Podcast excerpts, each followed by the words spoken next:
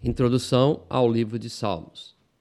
O livro de Salmos foi e continua sendo insubstituível como guia devocional, livro de oração, inário do povo de Deus. Seu título hebraico é Livro de Louvores, Telefim. A tradução grega do Antigo Testamento, a Septuaginta, empregou o termo psalmos, que, que que quer dizer um cântico entoado com o acompanhamento de um instrumento de cordas. A Vulgata seguiu a Septuaginta e chamou o livro de Psalmorum, do latim Psalm Laterim, que é um instrumento de cordas. A versão King James adotou esse termo e assim o termo livro de Salmos ficou da forma que conhecemos. Escritores. Os escritores é, de cerca de dois terços dos salmos são identificados nos subscritos. Por exemplo, Davi aparece em primeiro lugar com 73 salmos, foi o mavioso salmista de Israel, 2 Samuel 23, 1. E organizou também o ministério no templo, inclusive os cantores, você vai encontrar em 1 Crônicas 15, 16, 1 Crônicas 16, 7 e 1 Crônicas 25, 1. Os filhos de Corá, músicos do templo, também compiliram salmos. Você vai encontrar aí em 1 Crônicas 6, 31, 1 Crônicas 15, 17, 2 Crônicas 20, 19. Eles escreveram 11 salmos. É o Salmo 42, a 49, 84, 85 e 87. Também você encontra Asaf, Asaf escreveu 12. O rei Salomão escreveu 2, 72 e 127. Etan escreveu um Salmo 89. Moisés também escreveu um Salmo 90.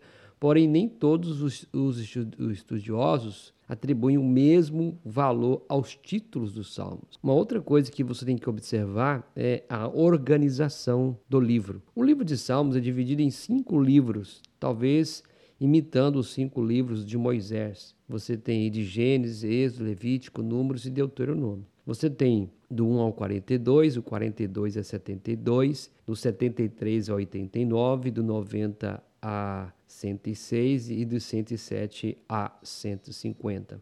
Cada um dos três primeiros livros termina com um amém duplo. O quarto se encerra com um amém e uma aleluia. E o último termina a coleção toda com um aleluia. O livro de Salmos foi crescendo ao longo dos anos à medida que o Espírito Santo dirigia vários escritores e editores para compor e compilar esses cânticos e poemas.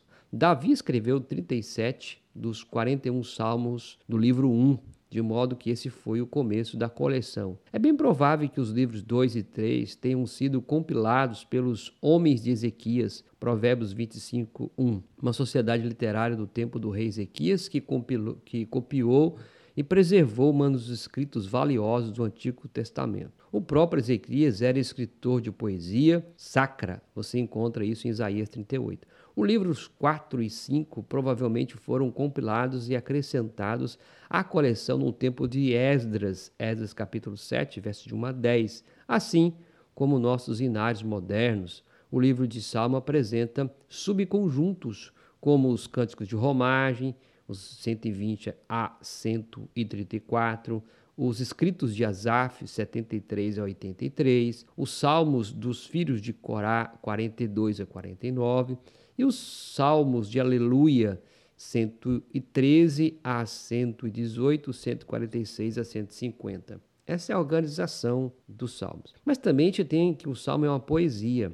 A poesia hebraica não se baseia em rimas, mas sim em linhas de pensamento. Se a segunda linha repete a primeira como palavras diferentes, no caso do Salmo 24, de 1 a 3, tem-se um paralelismo sinônimo. Se a segunda linha é, contrasta com a primeira, como no caso do Salmo 1, 6 e 37, 9, trata-se de um paralelismo antitético. Quando a segunda linha explica ou expande a primeira, o escritor empregou um paralelismo sintético. Olha que interessante, no Salmo 19, 7 a 9. Mas quando a segunda linha completa a primeira, trata-se de um paralelismo culminante. Salmo 29, 1. No caso do paralelismo iterativo, a segunda linha repete a ideia da primeira, como no Salmo 93. E no caso do paralelismo alternativo, as linhas alternadas apresentam as mesmas ideias, como é o caso do Salmo 103, de 8 a 13. Não tem muito cabimento ficar falando disso no, no, no púlpito, porque são termos técnicos, né? Mas o conhecimento deles pode ser um, de grande ajuda no estudo dos Salmos, para interpretar é, o Salmo 103,3, Deus promete curar todas as enfermidades. É preciso deixar de fora o, o paralelismo sinônimo do versículo. O padrão dos pecados é como a cura de uma enfermidade. O Salmo 41, verso 4, por exemplo. Né? Alguns dos salmos são um lamento ao Senhor, escrito por pessoas em circunstâncias extremamente difíceis. Também há salmos messiânicos que apontam para o Senhor Jesus Cristo. Além disso, há salmos de louvor, de ação de graça, salmos reais, salmos de sabedoria, salmos de afirmação, de confiança, salmos de penitência e até mesmo salmos imprecatórios que clamam pela ira de Deus sobre os inimigos, tá? São categorias que a gente vai vendo ao longo do estudo. Qual a importância do livro de Salmos? Veja bem, no Novo Testamento nós encontramos mais de 400 alusões ou citações de salmos. Jesus citou o livro de Salmos, por exemplo, Mateus 5:5, ele citou o Salmo 37:11, 5:33, o Salmo 48:3, o Salmo 6:28, o Salmo 147:9, o Salmo 7:23, Salmo 6, verso 8 e assim por diante.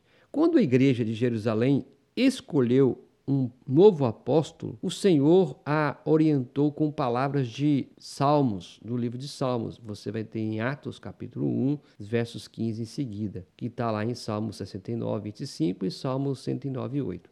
A igreja primitiva também usou os salmos como fundamento para sua pregação. Atos 2, 31, com Salmo 16, 10.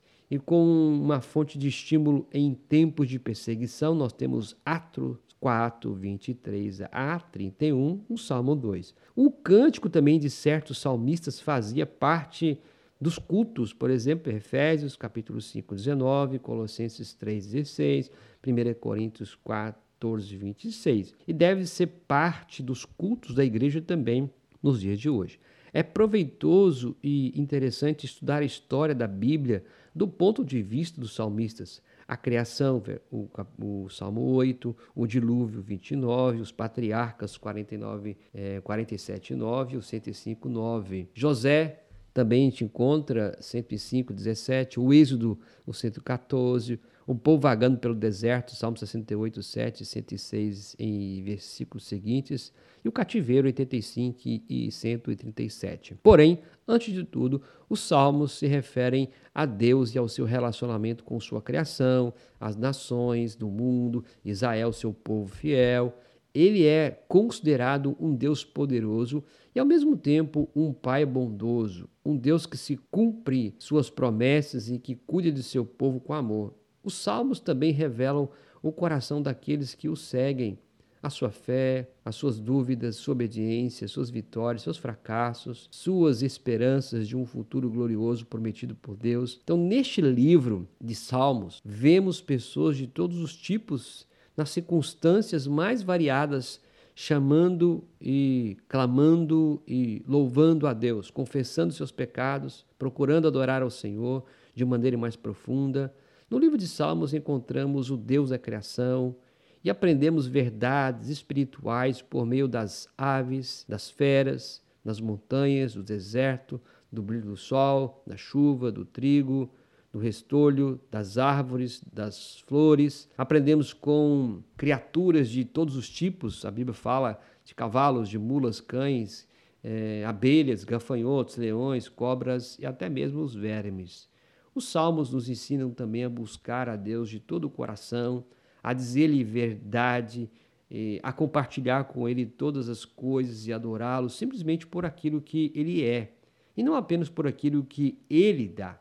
Mostram também os salmos como aceitar as tribulações e transformá-las em vitórias. E quando falhamos, ensinam também como nos podemos arrepender e receber o perdão do bondoso Deus. O Deus descrito no Salmo, no livro de Salmos, é tanto transcendente quanto imanente, encontra-se na mais distante altura, mas ao mesmo tempo está presente pessoalmente conosco em nossa jornada de peregrinos. Ele é, ele é o Altíssimo, ele é também o Emanuel, o Deus conosco. Então espero que essa introdução ao livro de Salmos possa te ajudar. Pois bem, porque vamos aí fazer uma exposição nesse livro de Salmos. Que Deus possa abençoar grandemente a sua vida, meu irmão.